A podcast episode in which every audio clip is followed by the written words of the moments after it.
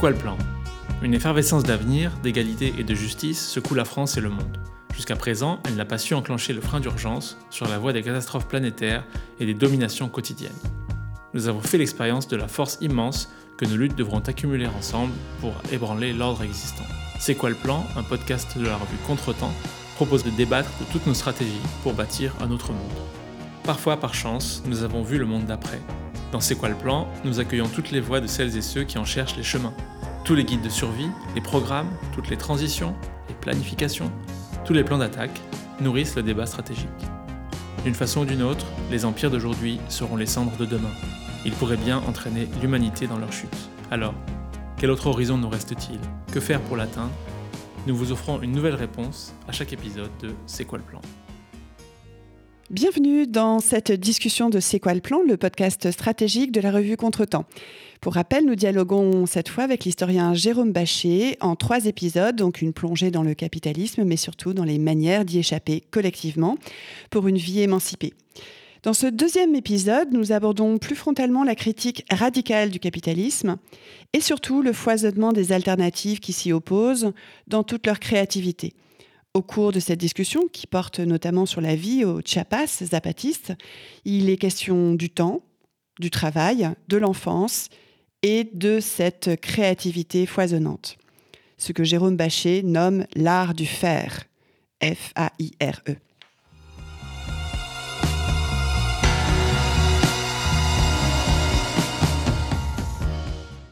En fait, euh, comme le montre euh, cette, discussion, et encore une fois, comme euh, le démontre tout, ton travail, tu es vraiment attaché, encore une fois, à souligner qu'on ne peut pas se dispenser d'une critique radicale du capital pour expliquer la situation à la fois sociale, économique et en termes justement biopolitiques, y compris, tu, voilà, tu, le démontres avec beaucoup de, sensibilité, c'est aussi particulièrement concret. je pense, par exemple, à tout ce que tu décris sur euh, bah, les cancers euh, liés aux pesticides, euh, aux substances toxiques, l'alimentation industrialisée qui développe beaucoup de pathologies liées au surpoids, liées au diabète, etc. Le stress et la dépression, les, pollutions qui créent aussi des morts prématurées. Tu rappelles parmi d'autres, évidemment, ce sont des, chiffres terribles, absolument écrasants, terrifiants dans cette dévastation du vivant dont on a déjà parlé, la disparition de la moitié des populations d'insectes d'insectes et d'oiseaux, euh, jusqu'à deux tiers pour les vertébrés. Donc tu mènes cette démonstration véritablement empirique euh, sur cette dévastation et en même temps, euh, parce que nous là on est entre, j'allais dire, anticapitalistes. Mais j'imagine que tu as dû mener bien des discussions avec des personnes qui t'auront rétorqué que le capitalisme, il permet justement par son expansion euh, à des populations d'accéder à un certain confort, à un certain bien-être, que c'est précisément sous son règne qu'ont été éradiquées un certain nombre de maladies, que euh, la mortalité en général, comme la mortalité infantile, a particulièrement reculé. En fait, moi, ça m'intéresse aussi qu'on prenne ça à bras-le-corps, euh, puisque ce sont des arguments qui nous, ont, qui nous sont souvent fois, présentés. Mais bon, si on est entre anticapitalistes, on n'a peut-être pas besoin de reprendre cette discussion, mais ça, peut être je, comprends bien pourquoi ça t'intéresse, évidemment. Et non, mais je ne vais pas me soustraire à la question, bien sûr. Euh, d'autant plus que, que, dans un, média où j'étais interviewé hier, on m'a posé exactement cette question, mais dans l'intention euh, précisément de faire valoir euh, quand même, il ne faut pas exagérer, que les bienfaits du capitalisme, l'espérance de vie, etc. Alors, bah, effectivement, sur ce point-là, il y, a des avancées de la médecine depuis le 19e siècle en particulier qui ont, produit des gains en termes d'espérance de vie qui sont indéniables. L'espérance de vie a été multipliée par deux, en gros, en un siècle et demi. Bon, on va pas, va pas nier. donc, il ne s'agit pas de nier le fait qu'il y ait un certain nombre d'avancées, euh, notamment dans le, domaine scientifique. Euh, et d'ailleurs, les apatistes eux-mêmes ont, une position sur les, sur les sciences qui est assez intéressante parce qu'elle elle va, elle va à l'encontre des, critiques euh, contre la science ou contre la technique qui sont assez présentes dans les milieux critiques du capitalisme. Donc ça, c'est un point assez intéressant. Ils ont, ils ont, ils ont un peu pris tout le monde à contre-pied sur, sur cette question des sciences. Et encore une fois, de toute manière, la question n'est pas de l'enjeu n'est pas de dire que, que, que, que le capitalisme n'aurait absolument rien apporté encore que je ne sais pas s'il faut mettre les, avancées scientifiques, les découvertes des pasteurs et autres, des antibiotiques, etc., sur le compte du capitalisme en tant que tel. Ce sont des avancées scientifiques qui s'inscrivent dans un contexte général, qui est celui du, monde capitaliste, certes. et bon, que, certaines capacités productives qui existent, qui ont été euh, forgés par le capitalisme ou au sein du capitalisme puisse éventuellement même nous intéresser pour la construction d'un monde capitaliste, on peut, je, enfin, je l'admets aussi très volontiers. Donc, donc il y a des, y y a des choses de ce côté-là à reprendre, et euh, ça serait absurde de penser que, que l'anticapitalisme devrait signifier que absolument tout ce qui a pu exister euh, depuis les débuts du capitalisme est entièrement à, à éliminer. Euh, c'est évidemment euh, pas dans ce sens-là qu'on peut euh, réfléchir, à mon avis, de manière constructive.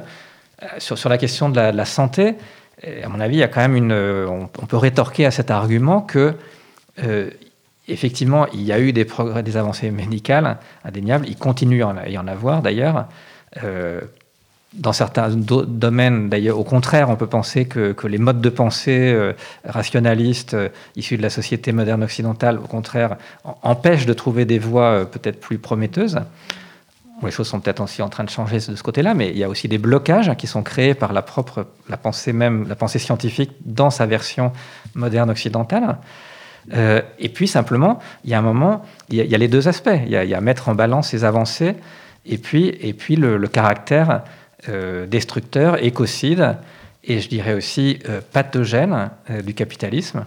Hein. Je, soutiendrai volontiers la thèse que le capitalisme est la société la plus, ou le système socio-historique le plus pathogène qui ait jamais existé dans l'histoire de l'humanité.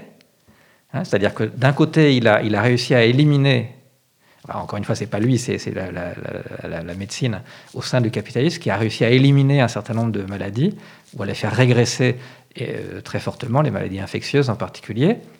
Mais en même temps, est-ce est-ce que quelqu'un peut me citer l'exemple d'une autre civilisation qui ait elle-même créé autant de maladies ou développé par son mode d'organisation euh, autant de maladies? Tu les as rappelées la, la, pollution atmosphérique, combien de centaines de milliers de morts par an, euh, les cancers provoqués par les produits toxiques, des produits toxiques que parfois on utilise en connaissance de cause, en sachant même euh, comme le chlordécone par exemple, euh, le pesticide utilisé dans les Antilles, euh, alors qu'on connaissait son caractère cancérigène. Donc si ce n'est pas, si pas, pas la nature criminelle du capitalisme, enfin, je pense que cette dimension pathogène et, d'autres éléments de destruction permettent de parler d'un caractère proprement criminel du capitalisme. Et bon, si on parle de crime contre l'humanité, dans la logique des droits de l'homme, un jour, il faudra quand même poser la question euh, euh, de, de, crimes contre l'humanité qui ont été commis par la logique même euh, de, de, la, de la recherche du profit, qui est le moteur principal quand même de l'économie capitaliste, même si elle doit s'entourer d'un certain nombre d'autres éléments pour pouvoir fonctionner. les, donc les cancers, les perturbateurs endocriniens qui sont dans très grande quantité d'objets qui sont mis en contact avec l'alimentation, qui produisent aussi une grande quantité de, de maladies. L'alimentation industrielle qui provoque euh, diabète, euh, surpoids, obésité, euh, hypertension, etc. Le, niveau de stress, d'angoisse, de dépression, etc., qui entraîne une, une surconsommation de médicaments antidépresseurs dépresseurs et autres, etc., etc. Enfin bon, on peut continuer à l'infini. Donc ce système est radicalement pathogène. Il crée une, quantité de maladies comme ça n'a jamais été le cas dans aucune autre société dans le passé. Et la balance entre les deux évolue.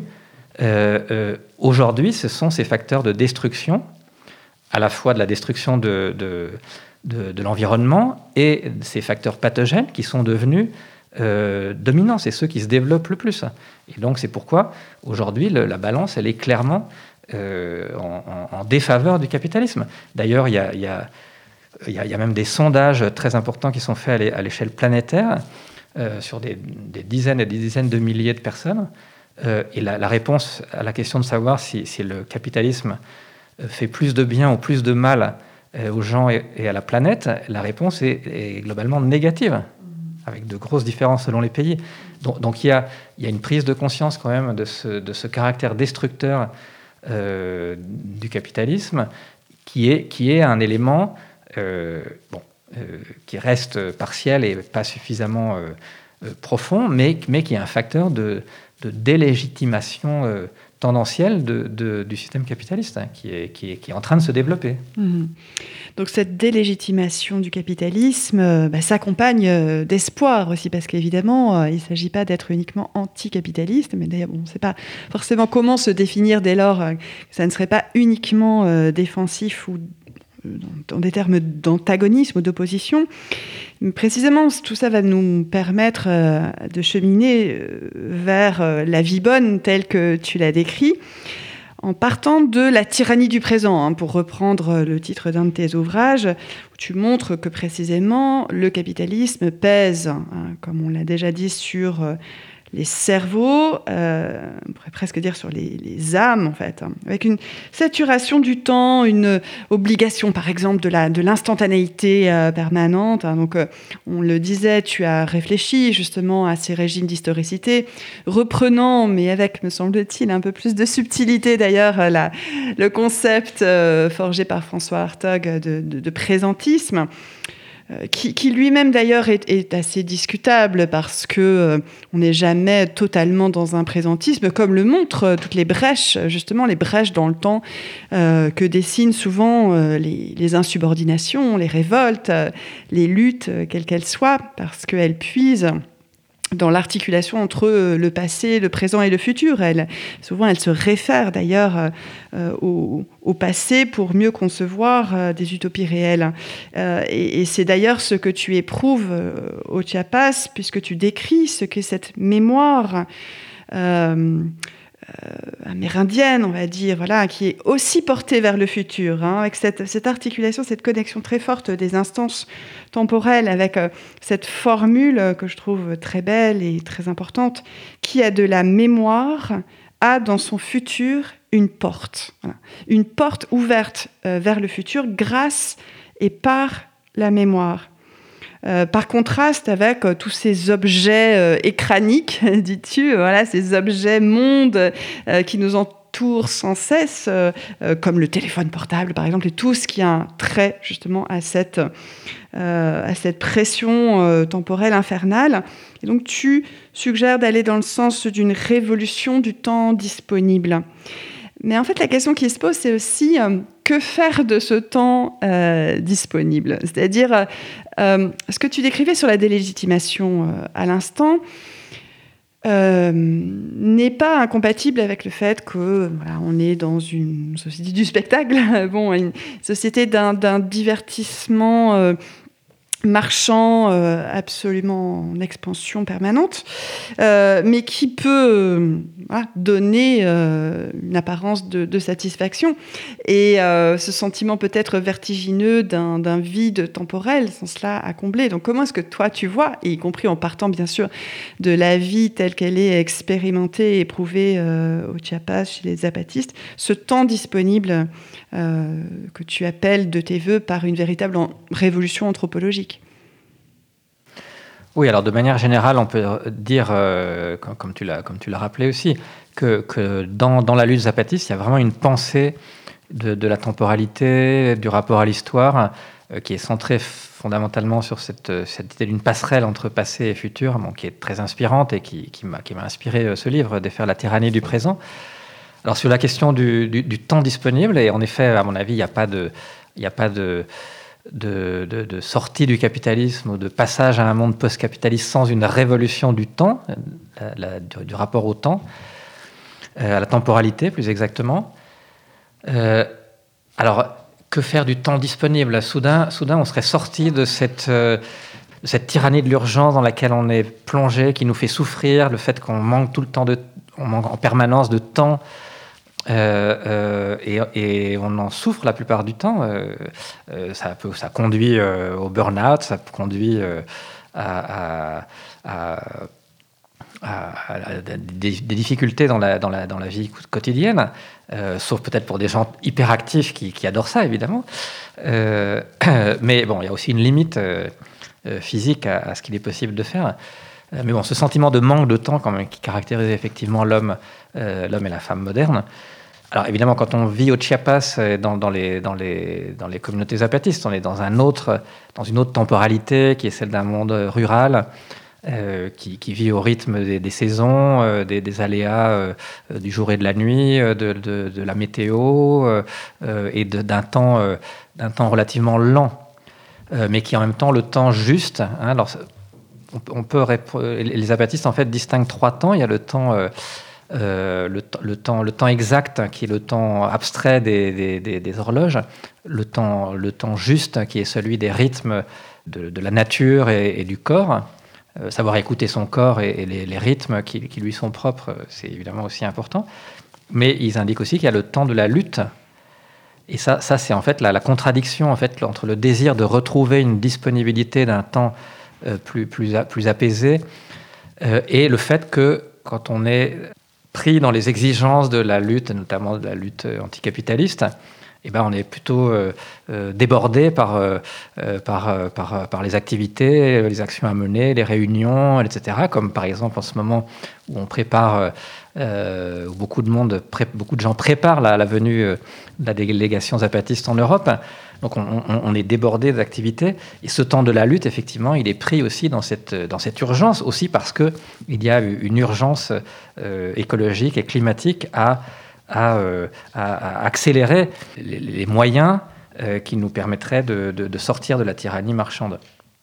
Voilà. Mais supposons qu'on soit passé de l'autre côté, dans, dans, un monde post-capitaliste, euh, de cette tyrannie de l'urgence, alors effectivement, peut-être que du point de vue de notre subjectivité actuelle, on a ce sentiment qu'on serait tout d'un coup, c'est ce que tu, c'est la question que tu poses, désemparé en fait d'être d'être livré. Euh, livré à un temps euh, disponible et même trop disponible. Et que faire de tout ce temps? On peut se dire que c'est une maladie, enfin c'est une question qui fait partie de notre maladie du temps d'aujourd'hui je ne sais pas, le temps, le, temps de, le temps de vivre, tout simplement, le temps de prendre son temps, euh, le temps de, de ne rien faire éventuellement, euh, ou de faire moins de choses, mais c'est aussi le temps, le temps de, le temps de la, la, création, le temps de la, de, de qui permet aussi de s'intéresser à, tellement de choses auxquelles on n'a pas le temps de s'intéresser, de, cultiver euh, quelques légumes, de, de, se passionner pour, pour des questions de biologie ou, ou pour la philosophie euh, euh, des végétaux, par exemple. Euh, je sais pas. Enfin, moi, j'ai du mal à concevoir qu'on puisse, qu'on puisse ne pas trouver de quoi nourrir la vie dans un temps qui ne serait pas soumis à cette tyrannie de l'urgence. Il y a tellement de choses absolument incroyables dans le fait de, profiter de la vie, de profiter des autres, de profiter du monde qui nous entoure, de s'occuper de ses enfants. Euh, parce que ça aussi, c'est une, des pathologies du monde moderne. Euh, le, fait que par le poids du travail dans les existences euh, modernes, les, parents ont tendanciellement de moins en moins de temps pour s'occuper de leurs enfants. Et, c'est un problème, c'est un, terrible problème. On le voit par exemple particulièrement dans la société japonaise, où ces choses-là ont été particulièrement étudiées en raison de la, durée du travail, de la durée passée dans les transports, etc. Donc les, enfants et les adolescents sont laissés à eux-mêmes, euh, c'est-à-dire laissés en fait à leurs écrans, à leurs ordinateurs, à leurs téléphones portables, et, ça a des conséquences psychiques euh, terriblement lourdes. Donc le temps disponible, euh, à mon sens, ça serait déjà ainsi, c'est associé au fait qu'une société post-capitaliste pourrait redevenir une société de l'enfance, une société qui met l'enfance au centre de ses intérêts, de ce qui, de ce qui est important pour elle parce que, bah, bien sûr, les enfants, c'est le, monde de demain et, la façon dont on s'occupe des enfants, le fait qu'on ait du temps disponible pour ces enfants, c'est la, la condition euh, d'une société euh, effectivement plus épanouie, plus orientée aussi vers la coopération, le partage, euh, la capacité à faire ensemble, alors que précisément les pathologies qui découlent du fait que, beaucoup de parents n'ont pas la possibilité matérielle de s'occuper euh, de leurs enfants et une source de pathologie sociale qui, empêche le développement euh, de mondes fondés sur le commun, la coopération, l'entraide, etc. Donc ça me semble être une des premières raisons pour lesquelles cette disponibilité du temps un effet sur l'organisation collective qui est, euh, qui est évidemment décisif. Et bon, et, au-delà, d'une manière générale, c'est l'ouverture à la fois vers une déspécialisation qui est très importante, notamment sur le plan politique, précisément pour ouvrir aussi le temps de participer aux tâches d'organisation collective, qui sont les tâches politiques, au lieu d'en faire des activités spécialisées. Et puis, c'est l'ouverture vers justement un mode de vie euh, plus, créatif, enfin, qui soit ouvert aux potentialités créatives qui constituent les, êtres humains que nous sommes. Hmm. Oui, tu as insisté sur euh, l'enfance et d'ailleurs on retrouve euh, cet enjeu absolument crucial dans tes ouvrages quand il s'agit euh, de décrire justement combien les apatistes accordent de l'importance à l'enfance en tant que force et capacité créatrice d'intelligence critique et aussi manière de briser avec la division sociale du travail telle qu'on la connaît, d'un côté les supposés savoirs intellectuels et de l'autre les savoirs manuels. Et donc avec cette volonté de transmettre tout ce que tu as décrit, c'est-à-dire l'art, le savoir, le rapport à la, à la beauté, le rapport surtout au, vivant euh, dans, euh, dans, tous ces, dans tous ces déploiements. Et donc tout ça suppose hein, ce, temps disponible, cette révolution anthropologique du temps disponible, évidemment, euh, de travailler moins. et de rompre en fait avec la logique de l'exploitation salariale, hein, le, salariat comme rapport majeur d'exploitation qui engendre la dépossession euh, tu le dis aussi, hein, il ne s'agit pas pour autant de proclamer la, fin du travail. Euh, c'est intéressant parce que, bon, comme tu le sais, euh, la réflexion de Bernard Friot qui finalement pourrait sembler euh, opposé, hein, puisque lui, il propose d'étendre euh, le travail, y compris avec ce qu'il appelle le, salaire à vie, même si le terme peut être contesté, lui-même s'interroge hein, sur, sur la justesse de ce terme. lui, il propose justement que le, travail soit étendu, mais précisément, c'est aussi avec une autre conception de ce que pourrait être le travail, c'est-à-dire en fait une forme de processus de création permanente. Toi, tu proposes euh, de, diviser au moins par deux le temps consacré euh, aux tâches euh, productives. Et en même temps, j'aimerais bien que tu nous décrives le travail au Chiapas, parce que j'ai l'impression que, bon, bah, pour des raisons d'environnement agricole, hein, de, pratiques nécessaires, on travaille beaucoup au Chiapas. Est-ce que tu peux, est-ce que tu peux nous décrire aussi ce, ce rapport au travail euh, articulé donc euh, à ces temporalités dont on vient de parler? Alors, il y a plusieurs euh, oui, angles d'attaque. Absolument. alors, les apatistes sont très occupés.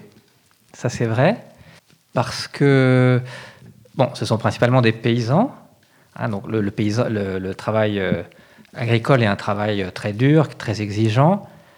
Mais en même temps, on peut quand même reconnaître, je pense pas que ce soit. Euh, enfin, je pense qu'on peut, on peut reconnaître ça, que c'est aussi un travail qui est très variable selon les saisons et, qui laisse aussi beaucoup de temps euh, relativement libre, même s'il y a une quantité de tâches, euh, évidemment, à faire tout au long de l'année, s'il y a différentes cultures, s'il y a les animaux de la ferme, s'il y a le, café dont les plantations de café dont il faut s'occuper, etc. Mais ça laisse quand même une part de temps relativement disponible. Et, les zapatistes consacrent une bonne partie de ce temps disponible effectivement à leurs activités euh, collectives, politiques, à la fois en tant que zapatistes, en tant que membres de, de, l'EZLN, l'armée zapatiste de libération nationale, euh, donc les, réunions propres à toute, toute euh, organisation, et puis les tâches d'organisation de l'autonomie, donc de des formes d'autogouvernement qu'ils ont mis en place, qui supposent de participer à, toute une, aux assemblées, euh, et puis pour ceux qui sont élus pendant des périodes déterminées, au conseil, au conseil de bon gouvernement, aux conseils municipaux, aux commissions d'éducation, etc., etc. Donc tout le monde euh, participe euh, au, fil de sa vie à des tâches politiques au sein de, l'autogouvernement zapatiste qui sont, qui sont multiples, qui sont souvent exigeantes. Quelqu'un qui effectivement qui est membre des conseils de bon gouvernement pendant trois ans, par exemple, euh, même si c'est avec des périodes alternées avec plusieurs équipes qui se, qui se relaient, euh, c'est souvent très, très lourd et très exigeant. Mais ça, c'est parce que c'est le temps de la lutte. c'est aussi parce qu'il faut construire cette lutte anticapitaliste, parce qu'il faut résister aux agressions euh, des organisations paramilitaires, parce qu'il faut organiser les mobilisations pour euh, protester contre ceci ou contre telle, telle ou telle attaque, etc. Donc c'est le temps de la lutte qui, a ces exigences et ces, urgences qui sont euh, effectivement extrêmement prenantes. Mais bon, après, si on revient, si on refait mentalement ce, basculement vers un monde post-capitaliste, oui, c'est forcément un monde de, multi-activités.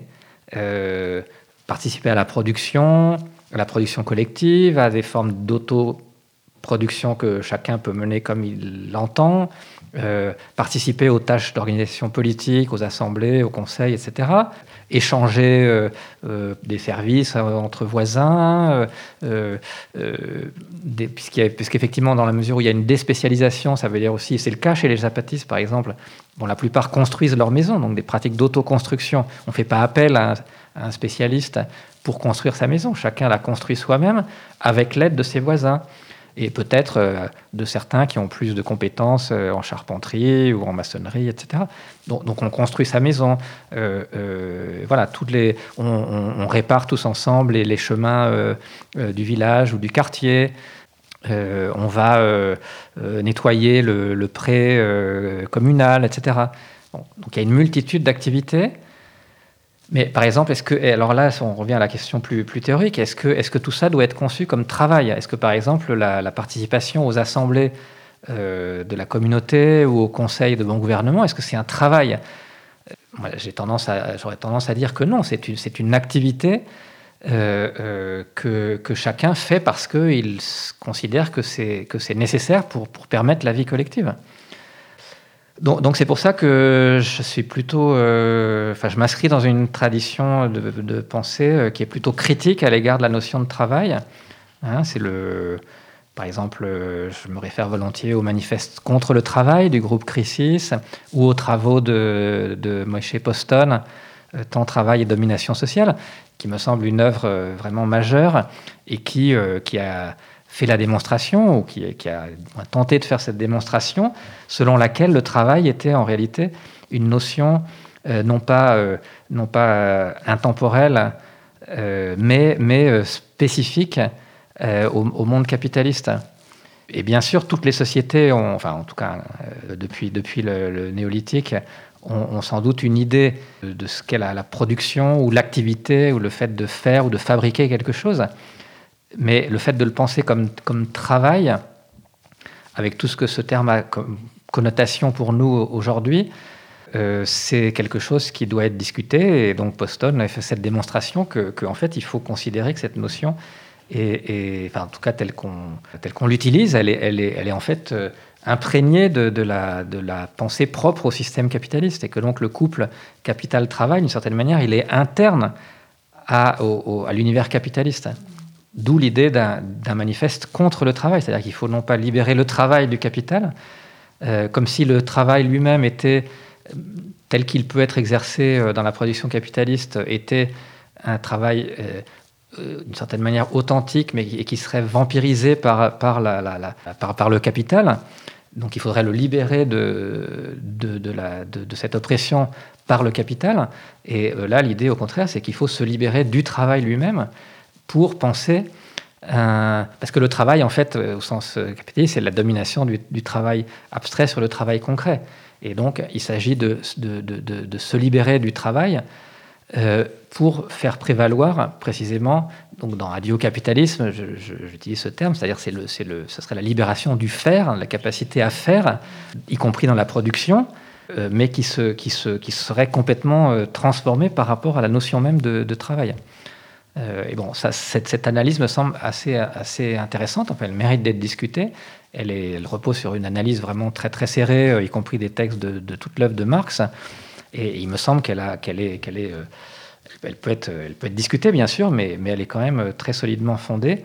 Et, je pense que ça ouvre sur des analyses évidemment différentes, à la fois sur la notion de travail, sur la façon dont on aborde ces questions dont on est en train de parler, et aussi sur la façon dont on pense le rôle historique de la classe définie par le travail, c'est-à-dire euh, le prolétariat ou la classe ouvrière. D'ailleurs, euh, ça va nous permettre de nous orienter vers une discussion euh, plus directement stratégique, mais en effet, dans Adieu au capitalisme, entre autres, hein, tu parles de l'âge du fer, mais qu'il mhm. faut entendre avec F-A-I-R-E. Ce qui, évidemment, induit de réfléchir à, toutes les logiques centrées sur l'usage. Hein, euh, et donc une réflexion sur ce qu'il est pertinent de produire, tout ce que tu décris sur les dynamiques de relocalisation de la production et ce que tu nommes aussi des formes de possession usu fondées, hein, donc euh, fondées sur euh, l'usage et non pas sur des formes de possession de propriété lucrative ce qui engendre toute une réflexion aussi sur les échelles, donc bien sûr, euh, les échelles de production. Et, donc, on arrive euh, à ces questions qui, qui font débat hein, sur le plan euh, stratégique.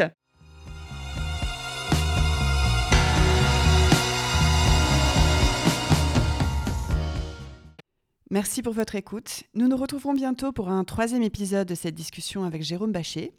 Il y sera question d'enjeux et de perspectives concrètes, notamment en termes de production, d'échelle de production, ainsi que de pratiques réellement post-capitalistes. À bientôt.